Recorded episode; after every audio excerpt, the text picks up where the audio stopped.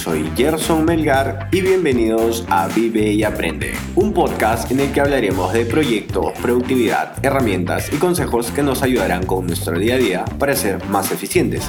También hablaremos de hábitos y aprenderemos a conocernos mejor para impactar positivamente en las personas y lograr una vida en equilibrio.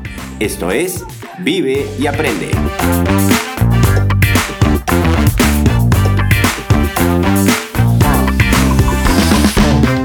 Este es el episodio número 17 y por fin entrevistaremos a Kiara Ventura para hablar de todo lo relacionado al sold out que tuvimos con Chao Vela. Recuerden que en las notas del programa les dejo un link que los llevará a nuestra página web, donde podrán ver el resumen del episodio y las referencias que mencionemos o pueden ir directamente a gersonmelgar.com barra Vive y Aprende Podcast, donde nos pueden dejar sus preguntas y sugerencias. También nos pueden seguir en nuestra cuenta de Instagram como Vive y Aprende Podcast. Hoy es jueves 9 de julio, así que démosle la bienvenida a Kiara Ventura.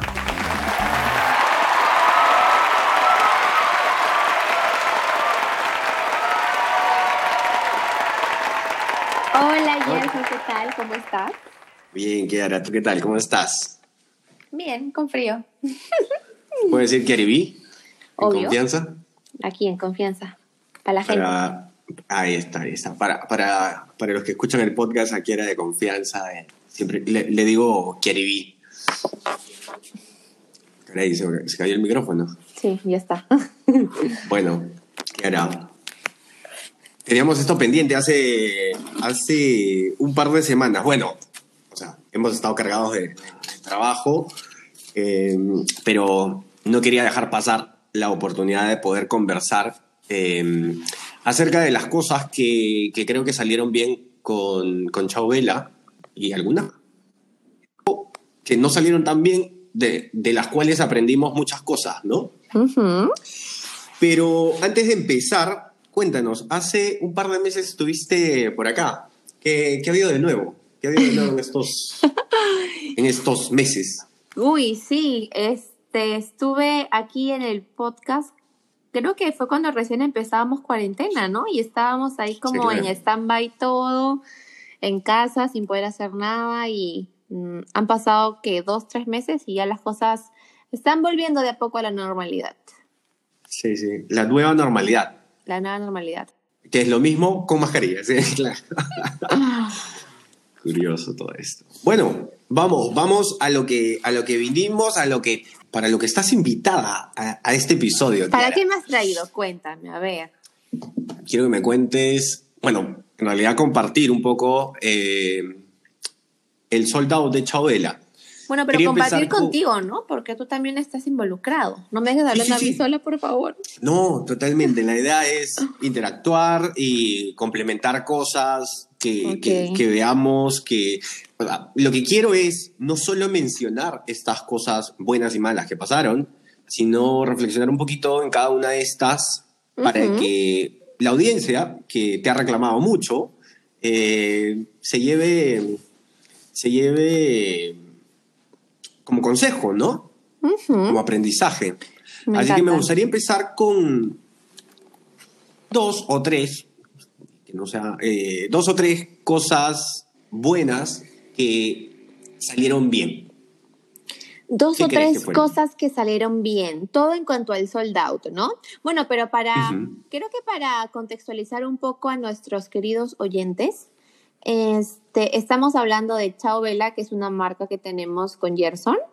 Eh, es una marca femenina, eh, caracterizada por tener un estilo bastante dulce, bastante romántico, eh, muy sweet, y que por el y que por la cuarentena quedó en stand-by como por dos meses y medio hasta que dijimos no sabes que es momento de regresar y regresamos con fuerza y el sold out al que se refiere Gerson es, bueno, que no fue uno, en realidad fueron tres. Fueron, sí, sí fueron, y fueron semanas seguiditas, entonces creo que eso nos dejó, bueno, y cada semana como que iba como que mejorando, ¿no? Entonces creo que nos ha dejado buenas experiencias y buenos tips para compartir. Y ya, a tu pregunta, tres cosas que salieron bien. Mm, mm, mm, Yo creo que, bueno, como toda marca, creo que siempre, em, como te comentaba el otro día, creo que nunca antes algo nos había reunido a todos y nos había hecho compartir como que las mismas necesidades. Y en este caso, creo que un tip o algo que hicimos súper bien fue precisamente analizar esta situación, em, ver de qué manera podíamos llegar al consumidor, pero solucionándole como que alguna necesidad. Entonces, y en cuanto a ropa, por ejemplo, como te decía, nunca antes algo nos había unido tanto como estar en casa, querer estar cómodos. Y al analizar eso, nos fuimos por ese lado y sacamos unos, una especie de conjuntos, unos sets, eh, igual con el estilo de Chao Vela, pero súper cómodos para la gente que esté en casa. Entonces, creo que esa fue una de las cosas que hicimos bien, analizar la situación y, y que eso y que eso haga que el consumidor tenga exactamente eso que necesitaba. Y creo que por eso fue en realidad una de las grandes cosas buenas que hicimos para lograr esos, esos, esos. Sí, totalmente de acuerdo, Creo que el acierto en cuanto a en cuanto a qué es lo que qué es lo que la gente necesitaba en ese momento por parte tuyo fue creo que lo que potenció mucho esto, así que ese consejo me gusta mucho que Perdón. Que, que nos fue bien, tranquila. Eso que nos fue bien fue el hecho de poder analizar cuál era la circunstancia, que era lo que nuestro cliente en general, para cualquier negocio, analizar qué es lo que tu cliente necesita en ese momento y servírselo. Totalmente, porque en cualquier otro momento creo que nos hubiéramos puesto a hacer una colección totalmente distinta, pero la coyuntura que vivíamos se prestaba demasiado y había que satisfacer esa necesidad puntual que teníamos todos en, en este momento. Correcto. ¿Qué más? ¿Cuál es, cuál es tu segundo? ¿Cuál es tu qué, qué, fue lo segundo? No, tú di la segunda, pues. Ah, bueno, este, mira, de hecho las tenía acá apuntadas. Mm, creo que una de las cosas buenas y que, que, que funcionaron bastante bien y que, que, creo que demostró que podía fue em, la página web creo que el hecho de tener una página web preparada para todo lo que se venía eh, fue uno de los aciertos que tuvimos hace mucho tiempo, que creo que pocas veces lo hemos podido probar a ese nivel, pero semana tras semana, días seguidos de gente, transacciones, consultas. Eso para mí fue algo muy bueno, muy positivo. Sí, digamos que fue un acierto que vinimos a comprobar en crisis, porque previo a eso, claro, la web se movía, pero no a niveles tan, o sea, no sé si, la palabra exorbitantes valga, pero como a niveles tan grandes como, como en estos soldouts que, que, que tuvimos. Y, y, de hecho, claro, la cuarentena nos agarró como, como preparados, ¿no? Con, con la página web funcionando excelente, con visitas y sin caerse. Por, ese lado creo que lo hicimos bien. Sí, correcto. ¿Te imaginas cómo... Recuerdo cuando hablábamos la, las semanas, los meses anteriores en los que conversamos acá en el podcast, que fue cuando lanzamos la marca, ¿no? No teníamos página web, no teníamos por, dónde vender, no, no, teníamos por dónde vender. Y claro, era responder una a una las consultas. Ahora en la página web tienes tallas, disponibilidad de color. Se coloca y ya está. Sí. Correcto. bueno, mi, segunda. La tercera. O bueno, la tercera que ya apunté, por ejemplo, es que, claro, yo lo veo siempre como desde mi lado, ¿no? Entonces, yo, por ejemplo, puse, se creó material propio. ¿Qué sucede? Lo que pasa es que uh. veo y veo bastantes marcas peruanas que en cuarentena han, han optado por, por, este por esa tendencia como de la ropa cómoda, lo que me preocupa es que, o bueno, un punto que yo les veo a mejorar a estas marcas, por ejemplo, es que usan muchas imágenes de referencia.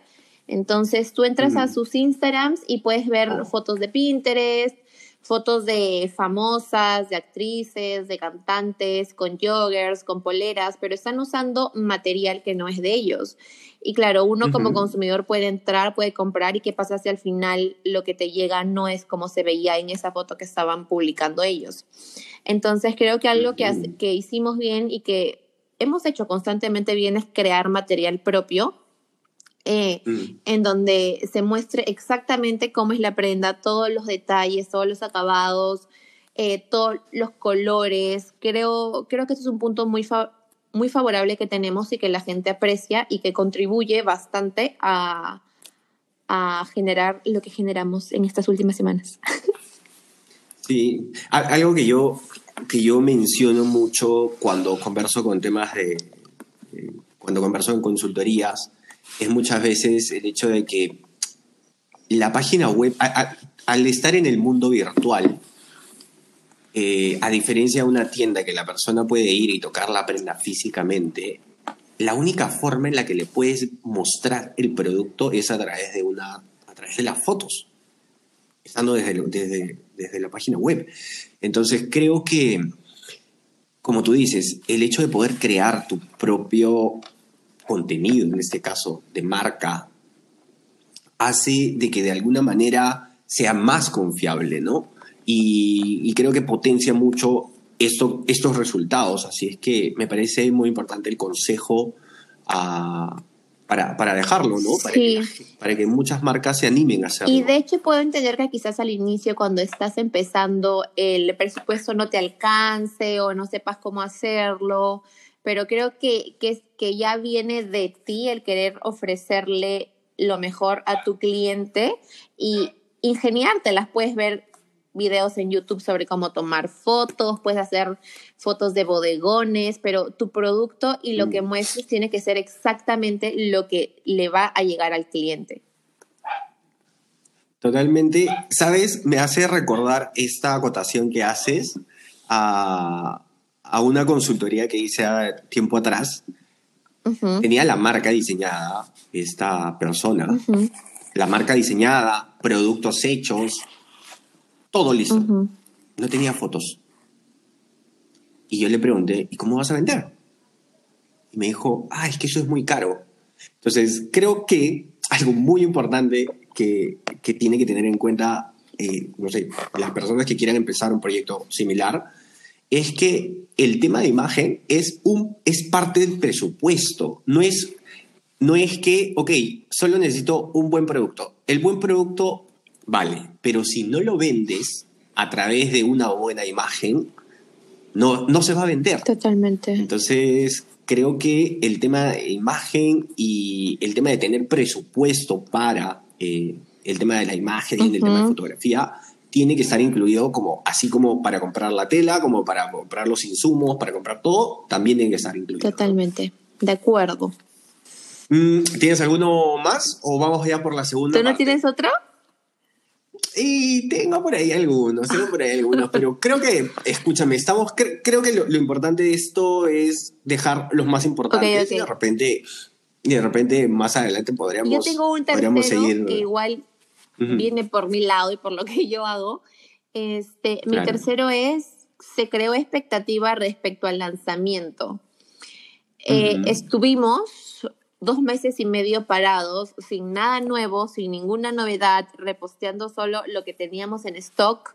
Y creo que parte del éxito de aquella primera semana, que fue creo que la primera, segunda semana de junio aproximadamente, Em, la segunda creo que fue, ¿no? Creo que parte del éxito es el trabajo previo de una semana antes de ir mencionando y diciendo, se viene algo nuevo, se viene algo nuevo, atentas, atentas, atentas. Y, y algo súper importante que creo que es que genera como, como un efecto súper divertido en la mente de los clientes es el hecho de bloquear la web eh, como que horas antes del lanzamiento para que si entran no puedan ver nada y decir ya a las 8 todas pueden entrar. Y creo que, que esa expectativa es, es beneficiosa, ¿no? Es como que, como que te da ese plus, no sé, siento que, que la gente se, se siente como que más atraída con ese tipo de estrategias como de privilegio, no sé cómo decirles. Sí, sí, sí. Ay, principio de escasez, ¿no? Totalmente. La gente siente que falta, la, la gente siente que no hay y... Y quiere entrar y quiere comprar. bueno. Sí. Justo, justo me acuerdo que esa primera semana eh, hicimos sold out en dos, tres horas, creo, y para la siguiente fue en 45 minutos y para la siguiente fue en 20. Como que fue en nuestros tiempos. Ajá. Buenos recuerdos, que, que, que, vamos a seguir repitiendo, claro está. y ya tenemos la fórmula que se las estamos compartiendo aquí. Así es. Bueno, no todo fue color de rosa, ¿no? No. Así que mm, ahora ya hablamos de tres cosas buenas, tres cosas que teníamos y que se las, se las estamos dejando a la audiencia para que, para que si no las tienen ahora eh, las vayan desarrollando, porque pueden ser oportunidades de mejora. Nosotros las teníamos y las aprovechamos. En este caso son fortalezas nuestras. Y ahora quiero ir por el tema, por el lado, digamos, no tan bueno, ¿no? ¿Cuáles fueron las oportunidades de mejora que nos dimos cuenta y qué fue lo que hicimos en este, en este contexto de, venta, ¿no? ¿Cuál, es la, ¿Cuál es la primera, Kiara? Ahí tengo varias, pero no sé si hay alguna más importante que otra. A ver, por ejemplo, yo siento que al no estar acostumbrados a tremendas ventas y todas como de un solo golpe, eh, creo que al no esperarnos esa respuesta del público, eh, no estábamos preparados en capacidad de, como que de manos, nos llegaron a faltar manos para embalar, para enviar, eh, los couriers estaban un poco como que demorados. Entonces creo que, mm, creo que algo bueno o algo que hubiéramos podido hacer mejor es quizás prepararnos un poquito más, tener expectativas y ver si nuestra capacidad y nuestra logística se iba o iba a abastecer a toda esa a toda esa aceptación que tuvimos. Coincido contigo, de hecho eso es un punto que tenía que tenía marcado para conversarlo y hemos coincidido. Eh, sí, o sea, creo que este exceso de, pedidos nos generó una demora en general en todo el proceso de delivery. Eh, no habían respuestas en redes sociales, estábamos saturados con los pedidos. Entonces, claro, hubo un colapso. Eso tuvimos un colapso. Recién, que recién para el segundo para el segundo soldado ya fue como que, ok, ya, ya supimos cuál fue el problema y digamos que creo que eso lo podemos dejar como aprendizaje, ¿no? El tema de ordenarnos, porque recuerdo que estuvimos todos pendientes de la página web. Escúchame, estar pendientes de la página web no nos... Eh, la web trabaja sola, o sea, no necesita a nadie atrás que le esté mirando. Entonces lo que teníamos que hacer por nuestro lado era trabajar en cómo íbamos a manejar el delivery y de repente responder redes sociales, separarnos, eh, distribuirnos, eh, no sé, una red social para cada uno o cosas así para, para poder estar. O sea, hay cosas adicionales. Al día siguiente, empezar con las rutas, con los trackings posibles, eh, la comunicación para el cliente, cuándo vamos a entregar, todo eso. O sea, está, recuerdo que estábamos todos pendientes de la página web viendo cómo, lo, cómo, cómo, cómo no sé, nos quedamos sin productos.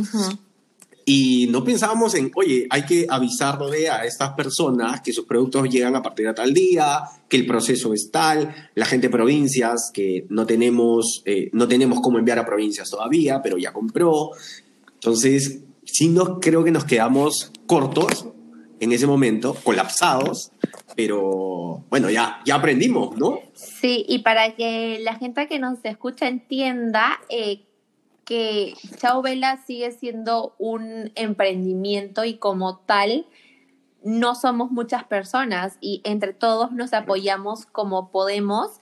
Cada uno sí tiene como que su área, pero si hay que meter mano como que uno con otro se mete porque y más en, en este colapso de pedidos, creo que todos tuvimos que hacer de todo pero, sin embargo, eh, nos quedó como de lección y ahora ya hay como que un proceso, ya sabemos que se tiene que hacer, que se, que se tiene que, mandar un mail a cada cliente explicándoles cuándo le va a llegar, que las rutas se tienen que armar, la logística, el embalaje es mucho más rápido ahora, se contrata gente extra cuando hay eh, los lanzamientos para que el embalaje sea más rápido. Ah, Entonces creo que todo eso que nos pasó en ese primer sold out se corrigió y, mm, y ahora ya todo funciona como relojito. Sí, correcto, correcto. Aprender de estas cosas, ¿no? O sea, no quedarnos con, digamos, si colapsamos y, y decimos, bueno, esto va a ser así siempre, no. Busquemos cómo mejorar estas pequeñas oportunidades de mejoras que tenemos. Siempre les hay. Totalmente. Ah, y tengo otra más que era lo de la curva de producción que, que aprendimos. De hecho, yo no, bueno, sí medio que se notaba que algo había mal porque siempre nos quedaban más de una talla que de otra y no entendíamos por qué. Y era porque claramente nuestro público está en un rango y hay unas tallas que usa más y otras que no usa tanto. Y eso se, eso lo descubrimos con la preorden, pues, ¿no? Que, cada uno podía decidir en libertad qué talla quería y la curva se ve clarísimo. Punto más para, para la página web, ¿no? Porque te imaginas cómo hubieras hecho esto si es que no tuvieras una página web en la cual tengas todos tus productos. No sé, wow. O sea, se puede hacer, pero es mucho, eh, es un tema mucho más operativo. Se puede hacer, pero para cuántas personas te piden. tu tiempo en algo que se puede hacer virtualmente con una página web que, te da todos los soportes, ¿no? Para que tengas la data a mano en cualquier momento. Sí, sí, sí. De hecho, sí. Eh, eh, hemos coincidido, ¿ah? Mi segunda también era este el tema de la de la de, que conocimos, no, conocíamos nuestra demanda real. Ajá, tal cual. y la, conocimos, demanda. Uf, Dios santo, sí. La conocimos. O sea, recuerdo el primer sold out, nosotros agarrando la cabeza, ¿por qué no producimos más? El segundo, agarrando la cabeza, ¿por qué no producimos más? Y el tercero fue, o sea, ya produciendo la cantidad eh, aproximada que teníamos, o sea, con el, ya con la curva del sold out, fue, creo, o sea, para mí ya la última fue mucho más equilibrada, bastante pareja. Creo que en todo caso, todos los, las personas, eh, como consejo para las personas que nos escuchan, en todo caso es analizar bastante la demanda, ¿no? Y tener, en el caso de ropa, tener una curva de producción bastante acertada y dependiendo de los productos que comercialicen, ¿no? Uno puede tener, digamos, eh, X, Y, Z productos, tener una curva de productos de acuerdo a la demanda, ¿no? Tal cual. No, tener stocks, sobre producción. ¿Cuál es tu tercera? Ya no tengo más. ¿Qué, más aprendiste? Ah, te quedaste en dos. En realidad te apunté eh, cuatro, pero se resumieron en dos. Porque las Ah, bueno, bueno. Cierro entonces, cierro, cierro con la con una que yo tenía. Proveedores.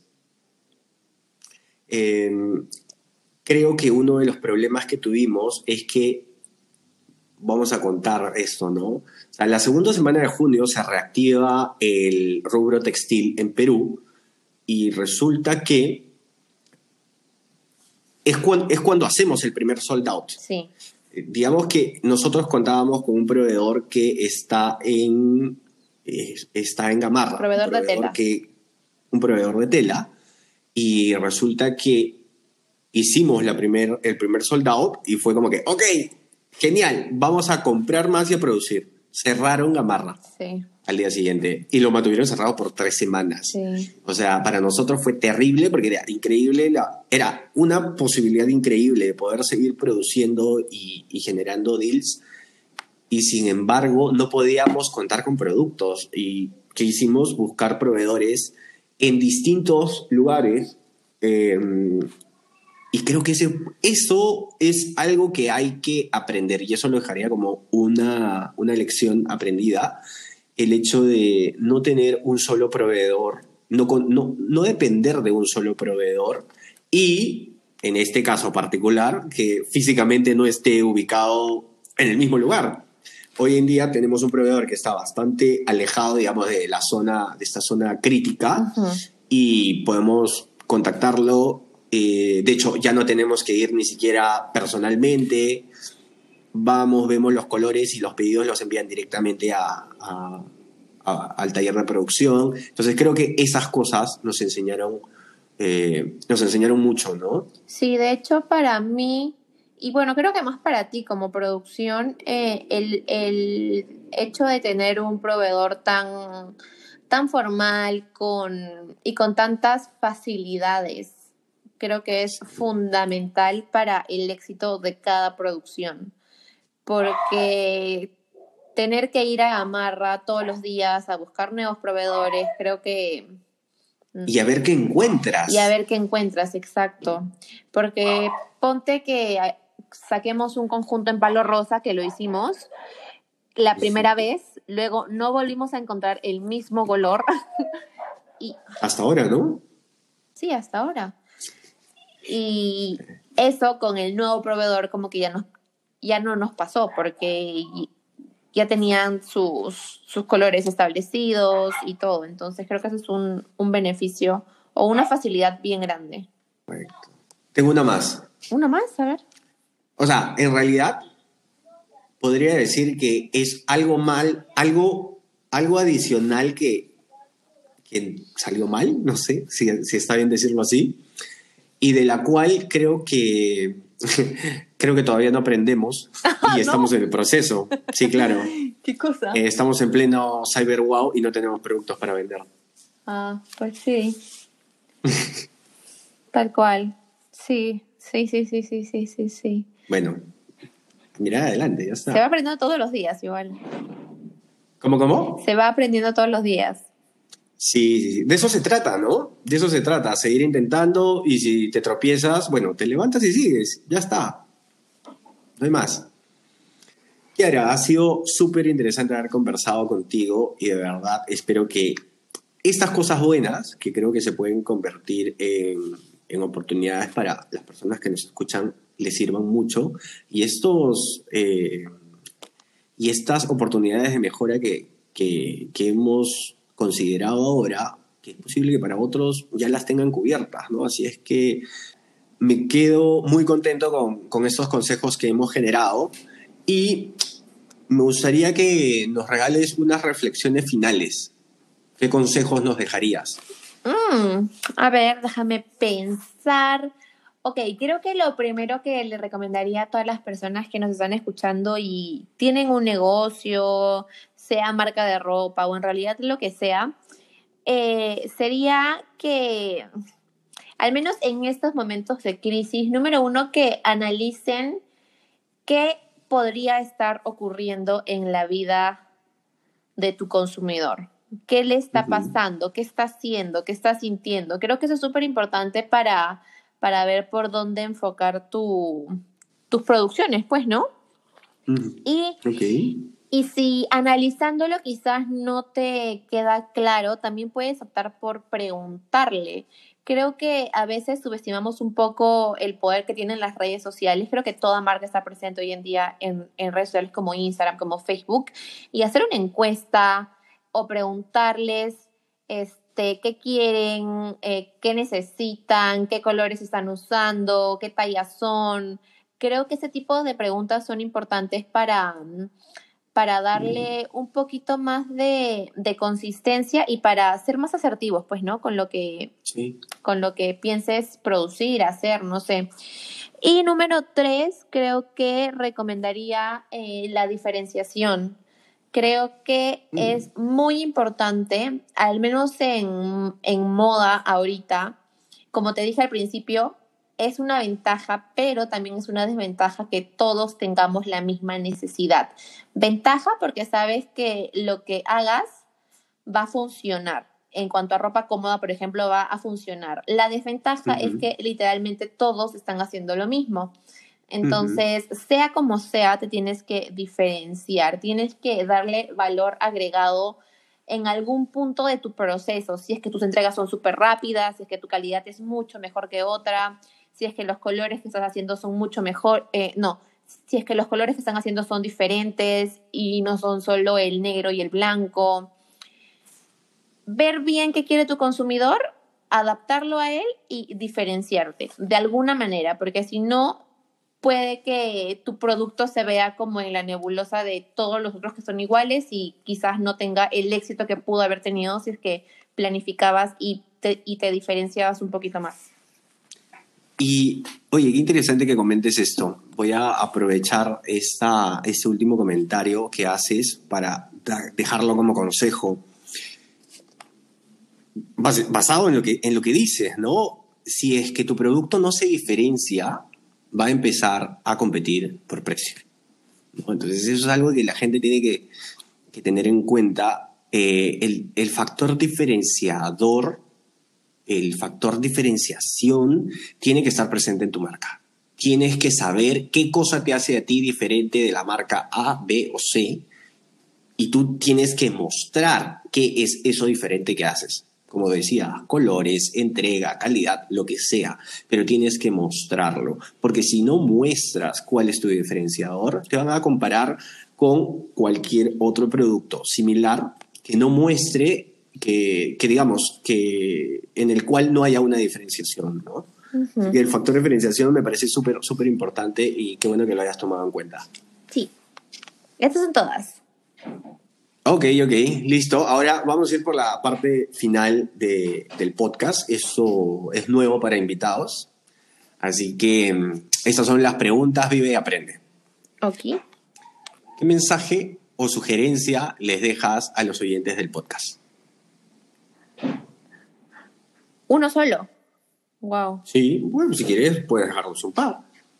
Eh, por ahí podría ser una sugerencia a nuestros oyentes que sigan escuchando el podcast y que sigan escuchando los siguientes episodios. Ya, sí, eh, que sigan escuchando y que no se les quiten nunca las ganas de aprender. Eso. Hey, me gustó, me gustó, me gustó. Segunda, eh, esta no va a estar difícil lectura, audio o video que nos recomiendes. Mm, lectura, audio o video que les recomiende. Em, se me ocurren varios, pero creo que podría recomendarles una charla que tiene Brené Brown en Netflix que se llama El poder de la, de la vulnerabilidad. Es súper bueno. Em, se los recomiendo demasiado. Eh, habla sobre cómo sobre cómo la vulnerabilidad es parte de ser valiente y sobre cómo siendo vulnerable llegas a ser valiente y que uno no puede coexistir sin el otro. Es, yin yang. Es súper, súper interesante y te, te da como el camino. Muy bueno, se lo recomiendo. Ok, lo, lo, voy a buscar, voy a buscar el, el, trailer, el tráiler y lo voy a dejar en las notas del programa. Ok. Y la tercera y última pregunta. ¿Qué pregunta le dejas a nuestro siguiente invitado? Cualquiera, a veces puede ser cualquier cosa. ¿A qué le tienes miedo? Uy, uy, uy, me gustó. Mm, bueno, entonces pendientes, pendientes al, siguiente. invitado. Oye, Kiera, ha sido súper chévere haber hablado una vez más por el podcast contigo. Me encanta y espero que todo lo que hayamos conversado hoy sea de demasiada utilidad para las personas que nos escuchan. Em, ¿Por dónde, dónde te pueden ubicar?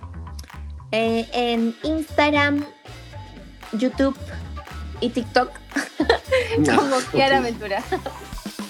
Eso, dale Kiara, ha sido un gusto. Gracias por, por haber estado con nosotros. Gracias a ti, besos. Y esa fue la entrevista que les debía con Kiera Aventura. Hemos llegado al final del episodio.